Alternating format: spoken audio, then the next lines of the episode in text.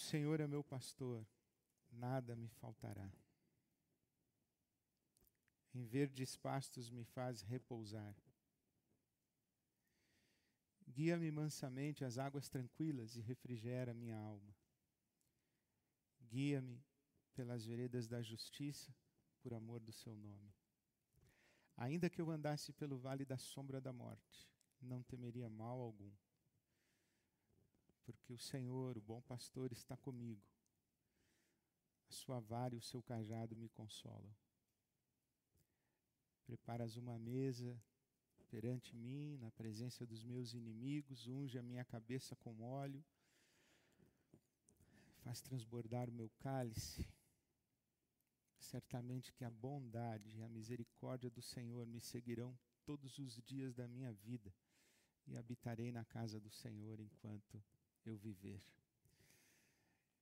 O Senhor é meu pastor e de nada terei falta. Certamente que a bondade e a misericórdia do Senhor me seguirão todos os dias da minha vida, e enquanto eu viver, a sua casa será o meu lar. Mais do que nos lembrar das promessas de Deus e dos cuidados de Deus como o bom pastor, este Salmo 23 fala da nossa experiência de Deus.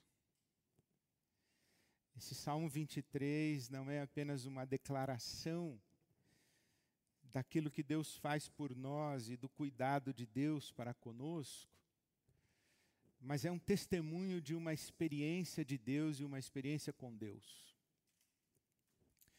Este é um salmo de Davi, é um salmo do rei Davi.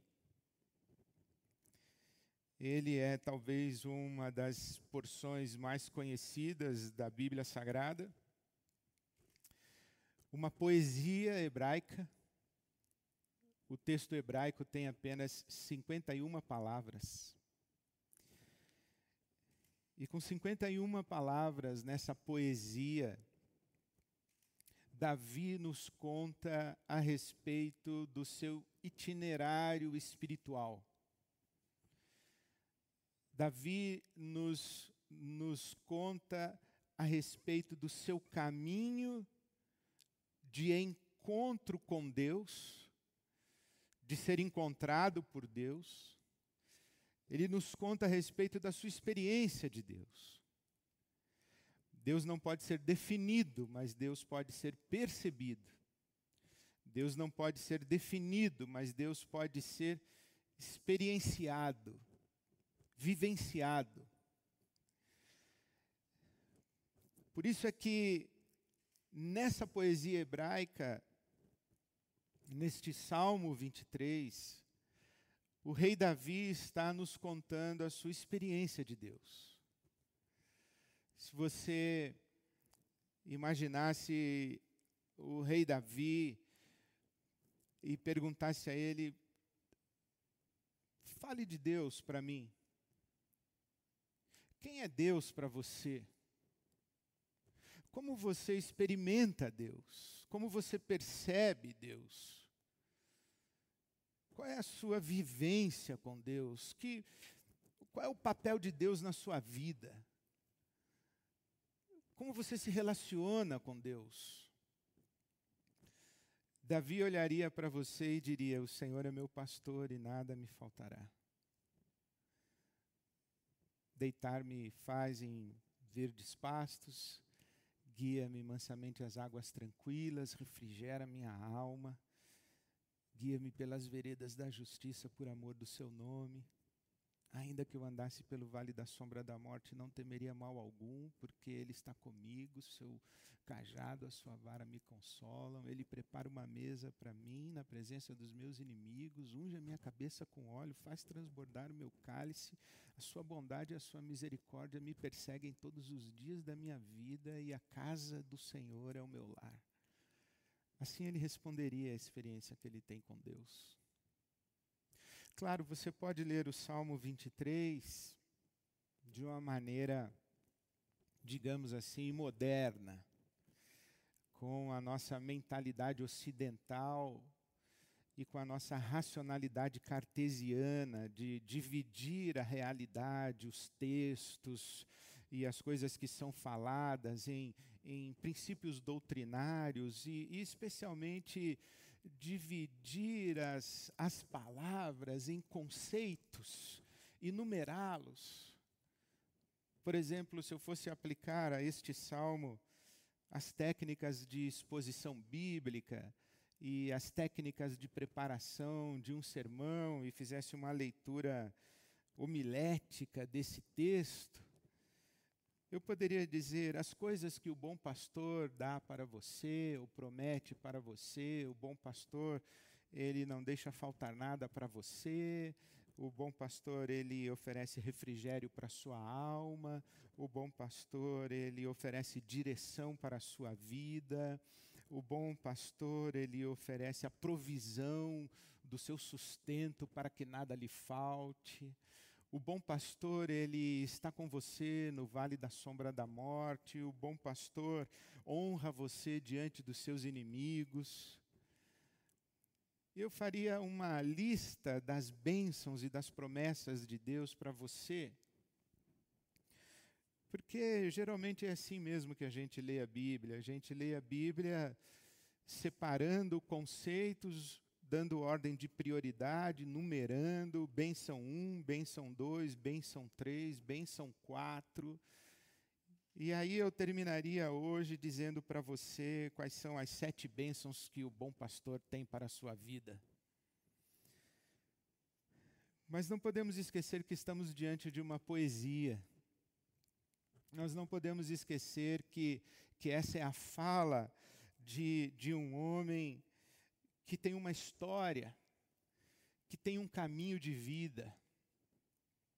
E não podemos esquecer que ele está respondendo para nós a maneira como percebe, experimenta Deus. E quando a gente lê este salmo do bom pastor com estes olhos e a gente conhece um pouco a história do rei Davi, de como foi que ele chegou aqui e que, e que resposta está nas entrelinhas dessa poesia, se a gente lê o salmo dessa maneira, talvez a gente chegue num outro lugar, que não é este lugar tão simples e simplório de um Deus que faz promessas para você e sete promessas, e que promete para você sete bênçãos.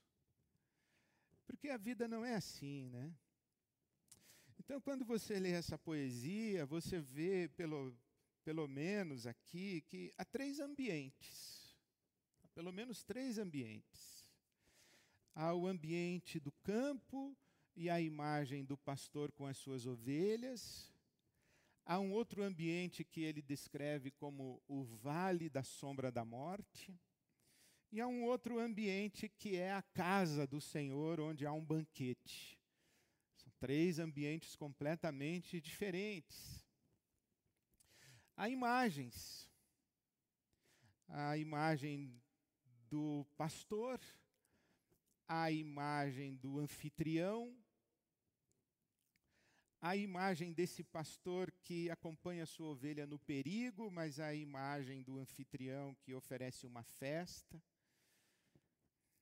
A própria imagem da ovelha.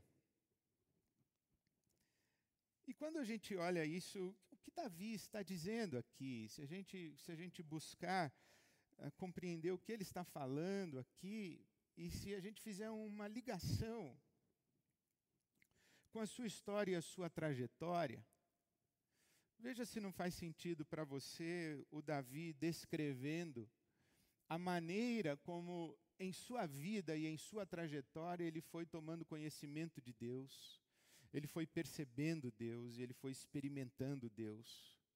E como é que ele sai de uma fé simplória, de uma fé é, singela, para a estatura de fé que consegue lidar com a complexidade a respeito de si, a respeito da vida e a respeito do próprio Deus.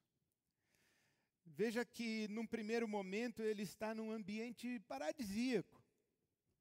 ele está em pastos verdejantes, pastos verdes, ele está à, à beira de águas calmas, ele está num oásis. O pastor, ele saía pelo deserto com o seu rebanho em busca de pastagens verdejantes. Não era fácil encontrar pastagens verdejantes, pastos verdes. E não era fácil encontrar água fresca para os seus rebanhos. Então o pastor precisava encontrar no deserto os caminhos certos, as veredas da justiça, os caminhos corretos para chegar nos lugares adequados, para conduzir o seu rebanho, para dar ao seu rebanho o alimento, dar ao seu rebanho a água, dar ao seu rebanho alívio, dar ao seu rebanho proteção, provisão, dar ao seu rebanho segurança fazer com que o seu rebanho esteja pleno, farto, satisfeito, ser o caminho do pastor. E esta é a primeira descrição que Davi vai fazer a respeito da sua experiência de Deus. Ele diz assim: Olha, Deus é aquele que faz da minha vida um paraíso. Deus é aquele que me coloca num oásis. Deus é aquele que não me deixa faltar nada. Deus é aquele que me deixa plenamente satisfeito, farto. No primeiro momento, Davi está falando de, de um Deus que o coloca num mundo cor-de-rosa, de um Deus que o coloca praticamente numa bolha de, de, de segurança plena, de fartura, não apenas de provisão para o seu corpo, que é o pasto verde, que é a água fresca, mas também de, de, de de provisão e plenitude para a sua própria alma, ele refrigera a minha alma. Eu me lembro de ter lido uma vez que as ovelhas, quando ficavam encharcadas de lama, aquela lama se condensava no, no seu pelo, né, no, na sua lã, e oprimia a ovelha e ela perdia o ar, porque aquela lama seca funcionava como como que uma armadura a pressionar a ovelha, e o pastor que levava essa ovelha com a lama empedrada no seu pelo para as águas cristalinas, não era apenas uma questão de, de dar água para beber, mas de, de tirar a lama e fazer a ovelha respirar de novo, trazer refrigério para sua alma, essa ideia, o, o alívio. Então, o Davi está dizendo assim: Olha, Deus, num primeiro momento da minha vida, eu me lembro o tempo em que eu era menino e cuidava dos rebanhos do meu pai. Eu fazia isso pelas minhas ovelhas, eu cuidava das minhas ovelhas, eu protegia as minhas ovelhas, eu, eu, tinha, eu, eu tinha os caminhos certos pelo deserto, eu sabia para onde levá-las, eu, eu conhecia os oásis eu sabia as estações próprias, eu sabia para onde encaminhar as minhas ovelhas. Eu, eu fiz isso durante boa parte da minha vida, cuidando dos rebanhos do meu pai. Eu, como menino, fiz isso pelas minhas ovelhas e é isso que Deus faz por mim. Eu, eu experimentei isso daí. Só que o Davi, a certa altura do salmo, ele faz uma mudança brusca ele faz uma mudança muito brusca. Ele diz: Ainda que eu andasse pelo vale da sombra da morte. E aqui eu fico pensando: que vale da sombra da morte é esse? Será que Davi está falando daquele dia em que um leão atacou as suas ovelhas e ele, com a sua funda, conseguiu matar o leão e proteger as suas ovelhas, isto é, quando o perigo esteve à sua volta, ou quando um urso atacou, ele diz: Eu matei um urso e um leão com a sua funda. Mas aí eu penso que não, que Davi está falando de um outro momento da sua vida. Ele disse: Olha, eu era um, eu era um menino e o meu mundo era era estava em ordem. Eu sabia o que eu tinha que fazer pela manhã. Eu acordava, levava os rebanhos do meu pai, eu conhecia por onde andar pelo deserto, eu chegava num oásis, estava tudo tranquilo minha vida era pacífica, minha vida era, era de boas, eu estava com o meu mundo em ordem, e Deus era isso para mim. Deus era aquele que mantinha meu mundo em ordem. Só que chegou um dia em que eu me vi diante de um gigante. E nesse dia eu, eu acabei matando um gigante. O exército de Israel estava em guerra, eu matei o gigante. E, e, sabe o que aconteceu comigo? Eu volto para Jerusalém, eu não volto para minha casa, eu volto para Jerusalém, entro em Jerusalém no carro do rei. O rei era Saul, e o povo que fez louvores a Saul, quando me viu andando ao lado de Saul e no carro do rei, o povo exaltou meu nome, gritou. E, e eu falei: Uau, o que está acontecendo aqui? E eu virei uma celebridade em Jerusalém, e eu fui morar no palácio, eu fui viver com o rei. E eu tocava minha harpa, agora não mais lá nos pastos verdejantes e, e nos riachos e nos oásis, eu, eu tocava minha harpa agora para um rei que não conseguia dormir, um rei insano. E sabe o que aconteceu? O rei começou a ficar com inveja de mim. E eu me lembrei que um dia um profeta de Deus foi na minha casa e me ungiu rei. Eu era um menino. Mas eu lembrei desse dia. E quando eu vi que o rei Saul olhava para mim com ciúmes, com inveja, eu comecei a temer pela minha vida. E teve um dia, inclusive, que ele jogou lança para cima de mim, ele tentou me matar. E eu era muito amigo do filho dele, Jonatas, e Jonatas falou para mim: Meu pai quer ver você morto. Fuja. E eu fugi. E eu fui viver nas cavernas, eu fui viver no fim do mundo. Eu fui viver na escuridão. Eu tinha um, um, um juízo de morte sobre a minha cabeça. E de repente, aquele meu mundo tão maravilhoso, aquele paraíso tão extraordinário, aqueles pastos verdejantes, aquelas águas frescas e aquela sensação de fartura, de segurança, de de alívio, de descanso que eu tinha em Deus, aquilo tudo sumiu, evaporou.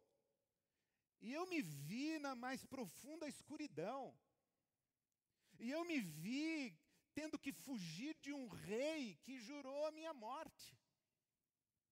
E que passou a me perseguir. E de repente a caverna onde eu estava começou a se encher de gente muito esquisita, muito estranha. Pessoas endividadas, pessoas desequilibradas, pessoas fugitivas também. Eu, eu, fui cercado de gente que eu nunca imaginei que me cercaria na vida. E começaram a dizer que eu tinha um bando de rebeldes, e por onde eu passava, as pessoas tinham medo de nós. E todas elas sabiam que o rei queria me matar.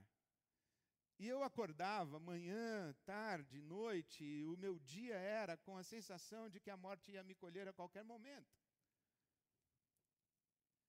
E ali eu tive que arrumar bem os meus olhos, fazer a sintonia fina da minha percepção, e, e eu comecei a enxergar Deus de um outro jeito. Primeiro, ele desapareceu da minha vista, eu não, não o vi mais.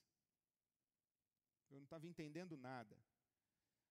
Eu era um, um, pastor no campo, de repente eu sou ungido rei, de repente eu sou uma celebridade em Jerusalém, agora eu sou um fugitivo com uma sentença de morte. Eu, a minha vida virou de ponta cabeça e Deus desapareceu também.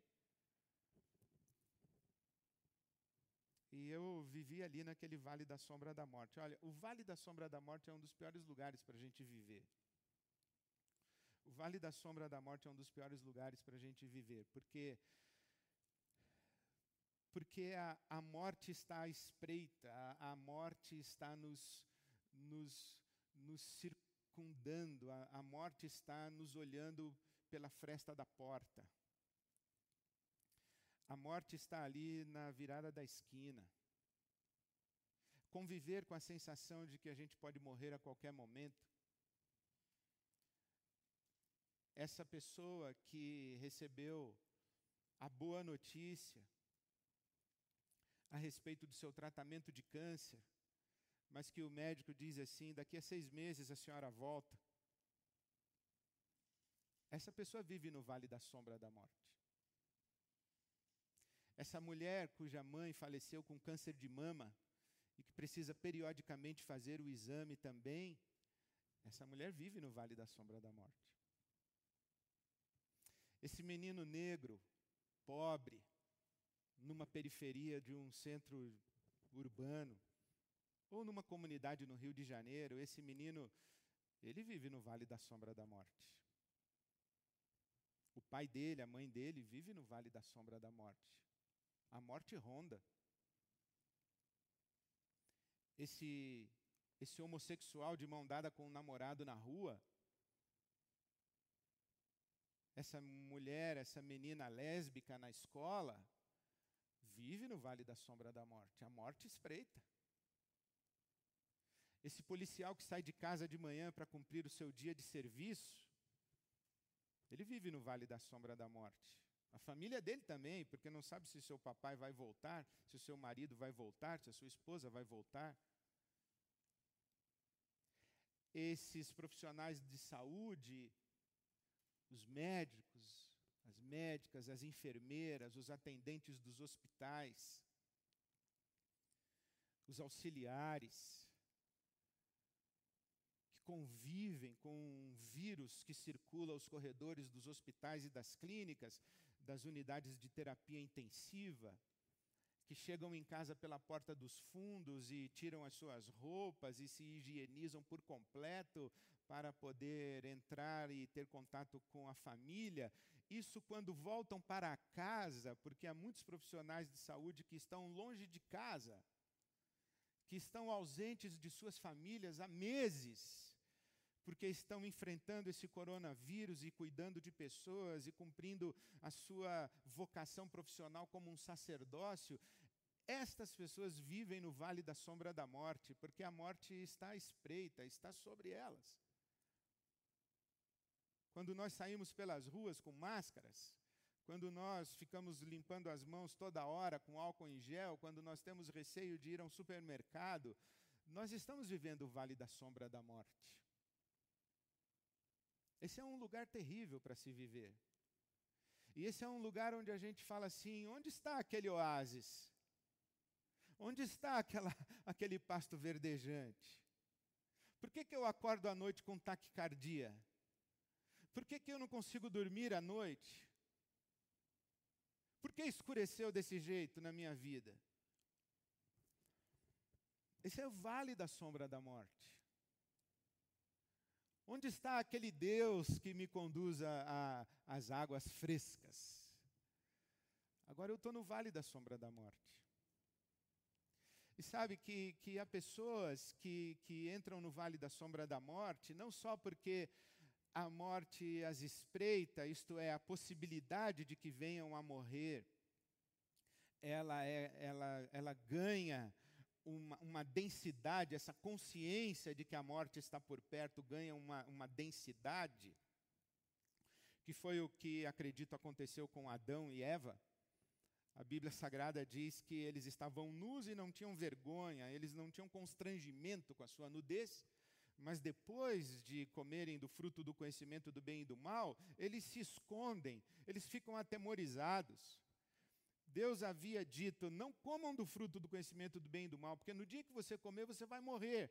E Adão e Eva comeram do fruto e não morreram. E eles passaram a viver com essa pergunta incômoda: quando será que a morte, como consequência do nosso ato, vai nos colher? E essa é uma grande angústia humana, a nossa sensação e a nossa certeza, na verdade, de que um dia a morte vai nos pegar. Isso é muito angustiante. Agora, algumas pessoas não vivem apenas com esta, com essa angústia existencial a respeito da morte, não vivem apenas com, com, com a iminência da morte ou com a possibilidade da morte, que para algumas pessoas esta probabilidade é maior do que para outras. Mas algumas pessoas vivem no vale da sombra da morte porque a morte levou alguém ao seu lado. Levou uma pessoa amada, uma pessoa querida. E essas pessoas estão no vale da sombra da morte, elas estão lá já há 10 anos, 15 anos, 20 anos. Essa mulher cujo marido foi colhido e ela é uma viúva. Este homem cuja esposa se foi é um viúvo. Aliás, um parêntese. Eu conheço muitas mulheres viúvas e conheço muito poucos homens viúvos que não se casaram novamente. Eu conheço muitas mulheres viúvas que não se casaram novamente. Mas eu não sei nem se eu conheço algum viúvo que não casou de novo. Mas essa mulher que o marido se foi e ela está viúva, e está ali no vale da sombra da morte, ficou ali. Esse pai, essa mãe que perdeu um filho, talvez não exista dor maior do que um pai, uma mãe perder um filho, uma filha. Mas há pessoas que, que perderam alguém e, e, que, e que a morte levou, e quando a morte levou alguém amado, amada, estendeu a sua sombra e essas pessoas ficaram ali no vale da sombra da morte. Elas acham que se elas saírem do vale da sombra da morte, elas vão trair a memória de quem se foi. Elas têm medo de perder esta pessoa que se foi da sua memória afetiva emocional e elas acham que a única forma de manter essa pessoa que se foi e a memória dessa pessoa que se foi viva dentro delas é através da dor e do sofrimento e do luto. Portanto, elas se recusam a sair do luto, porque elas acham que o luto é a única conexão possível com a pessoa amada que se foi. Há pessoas que estão no vale da sombra da morte porque elas acham que de alguma forma mereceram o que lhes aconteceu. Mas sabe, o vale da sombra da morte tem uma coisa muito interessante. Eu, eu devo muito das minhas meditações ao rabino Harold Kushner, e ele diz que, deste versículo 4,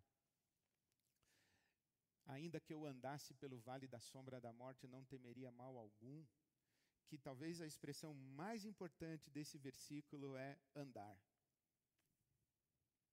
passar, atravessar ainda que eu atravessasse o vale da sombra da morte, ainda que eu, que eu fosse pelo meio dele, mas eu não fico lá, eu vou embora.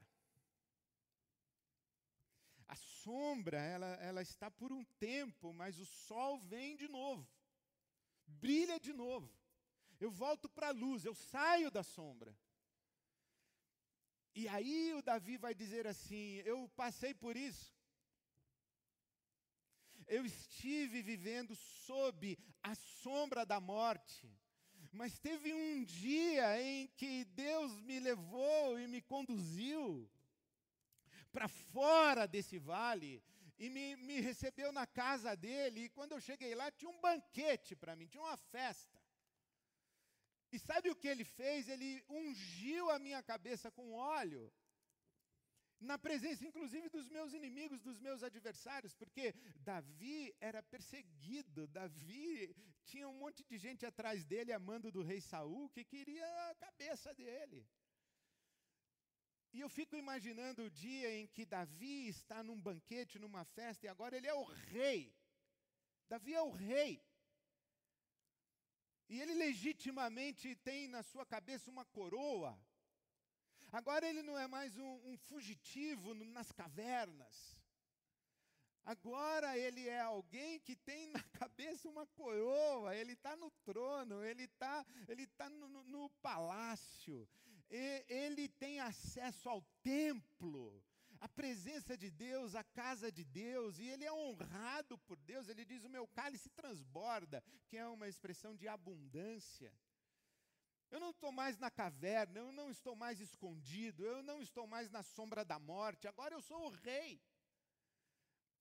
E é claro que ele não está falando como é, o nosso coração mesquinho talvez dissesse, que é vocês que me perseguiram, vocês que me odiaram, vocês que quiseram o meu mal, agora Deus me honrou e vocês agora têm que me engolir. Não, não é isso, isso é muito mesquinho. O que Davi está dizendo é que o vale da sombra da morte passou. Ele não ficou lá.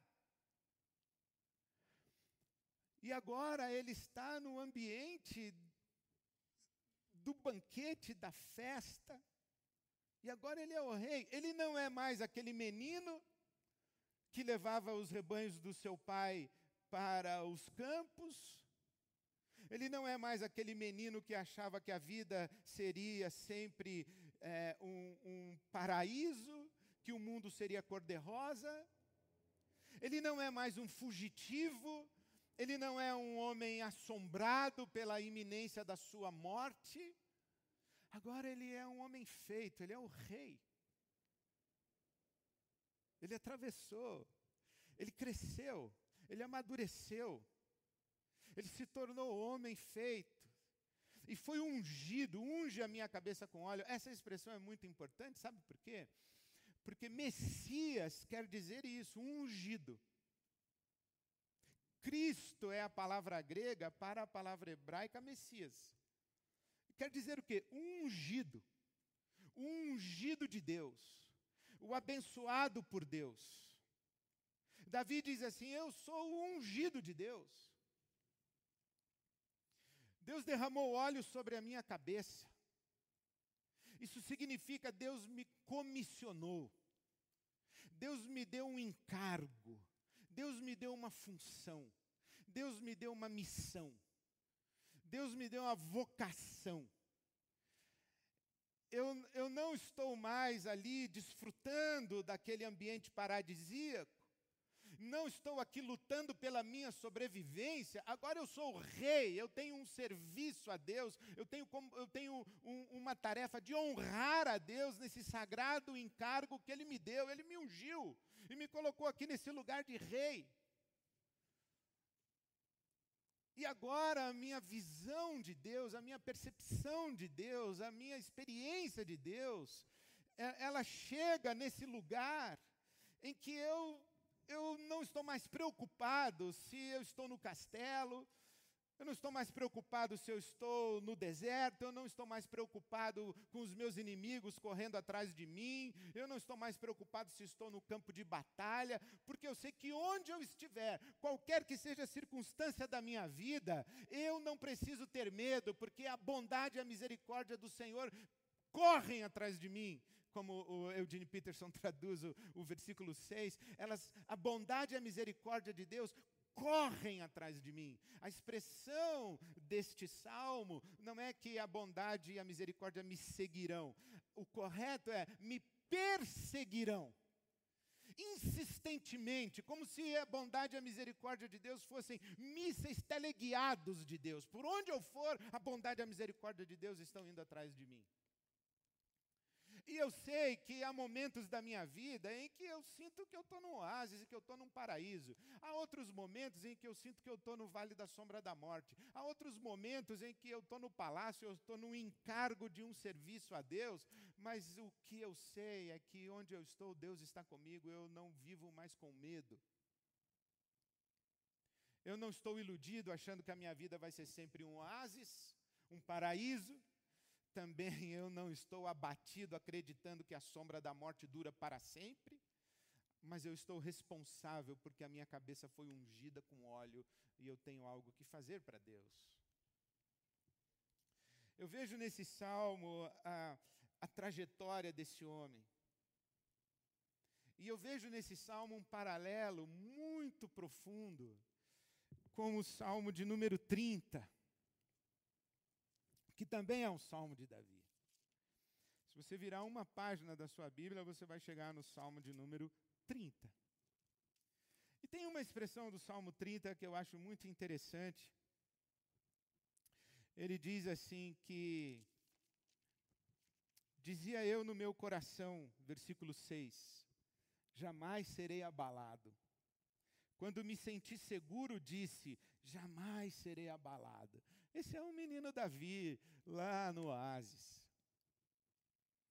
Pasto verde, água tranquila, alma saciada, barriga cheia, ovelhas em segurança.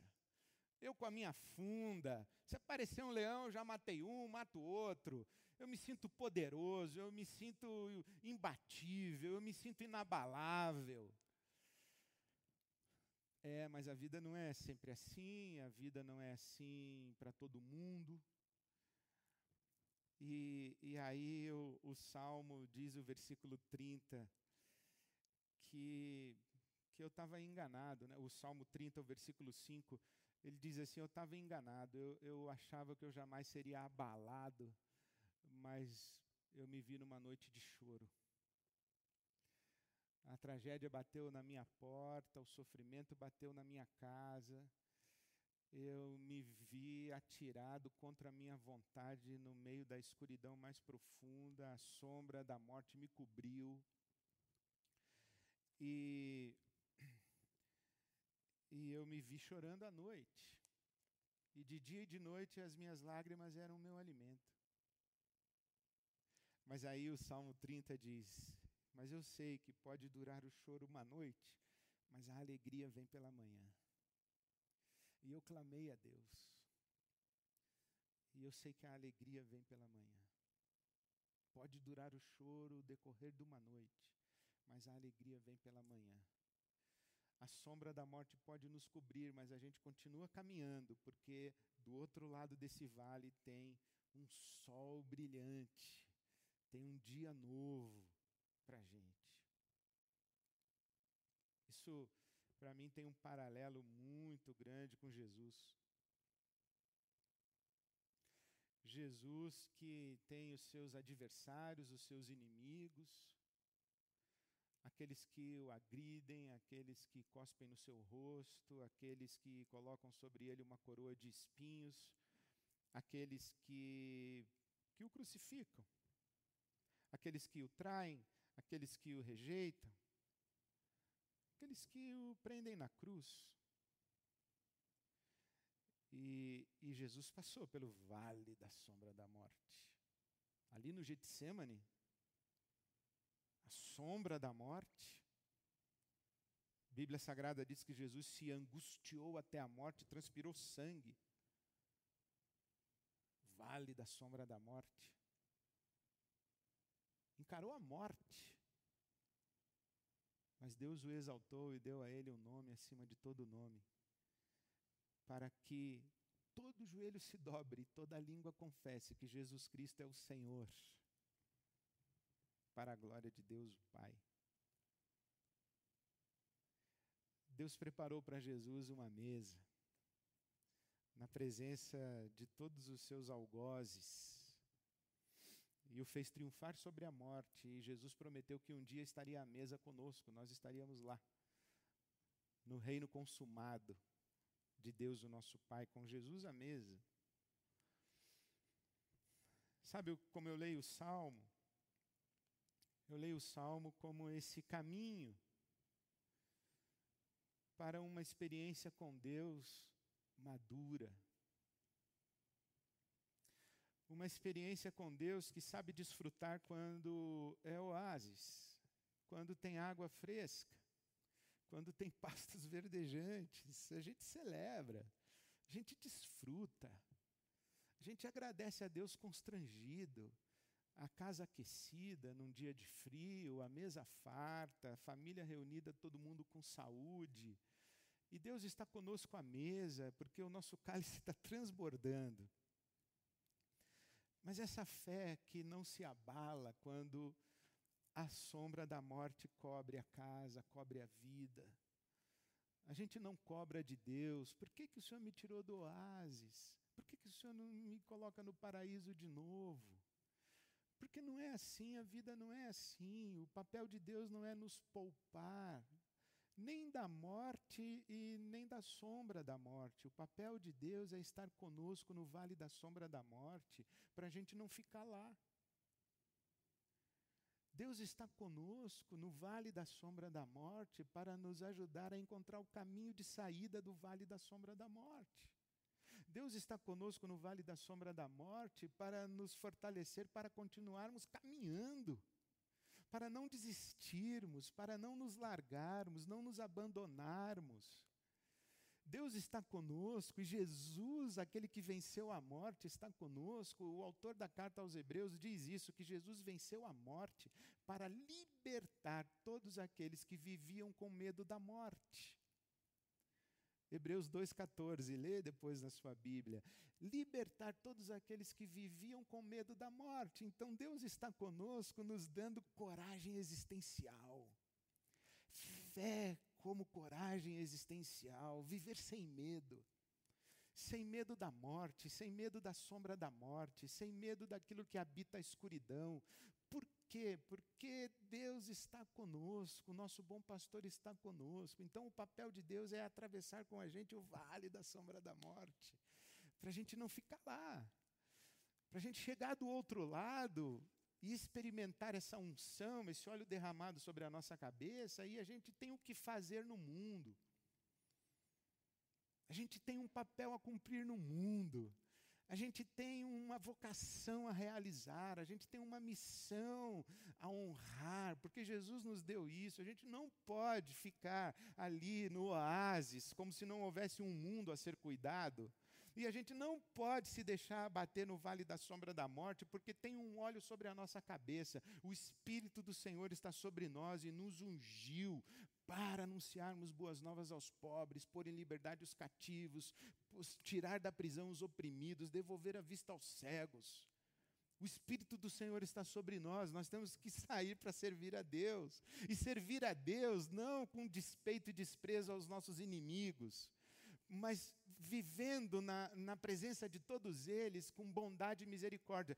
Quando é que a gente sabe que a bondade e a misericórdia de Deus nos alcançou? É quando a gente trata os outros com bondade e misericórdia. Essa é a nossa presença no mundo. Então eu digo a você, eu não sei que momento é esse da sua vida, muito provavelmente é um vale de sombra da morte. Não tenha medo. Coragem. Coragem.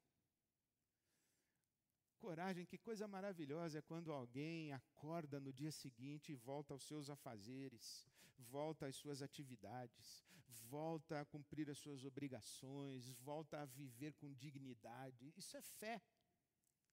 Está tudo sombrio. Não interessa. O Senhor é conosco, Ele nos ungiu.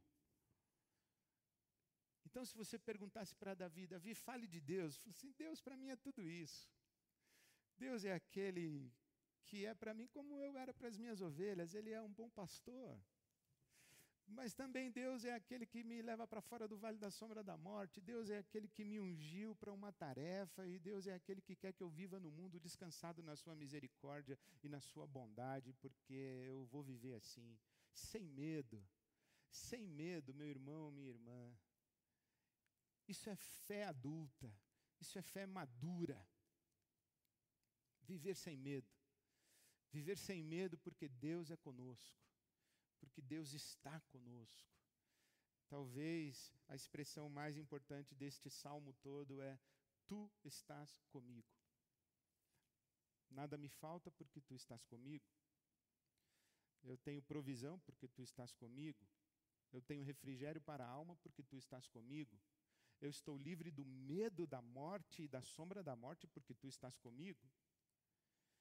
Eu estou desfrutando de um banquete porque tu estás comigo. Eu estou vivendo debaixo de misericórdia e de bondade porque tu estás comigo. E eu estou agindo no mundo com misericórdia e bondade porque tu estás comigo. Então, meu irmão, minha irmã, Deus é conosco. O Senhor é contigo. Onde você estiver, em que circunstância, em que situação você estiver, o Senhor é contigo. Viva sem medo.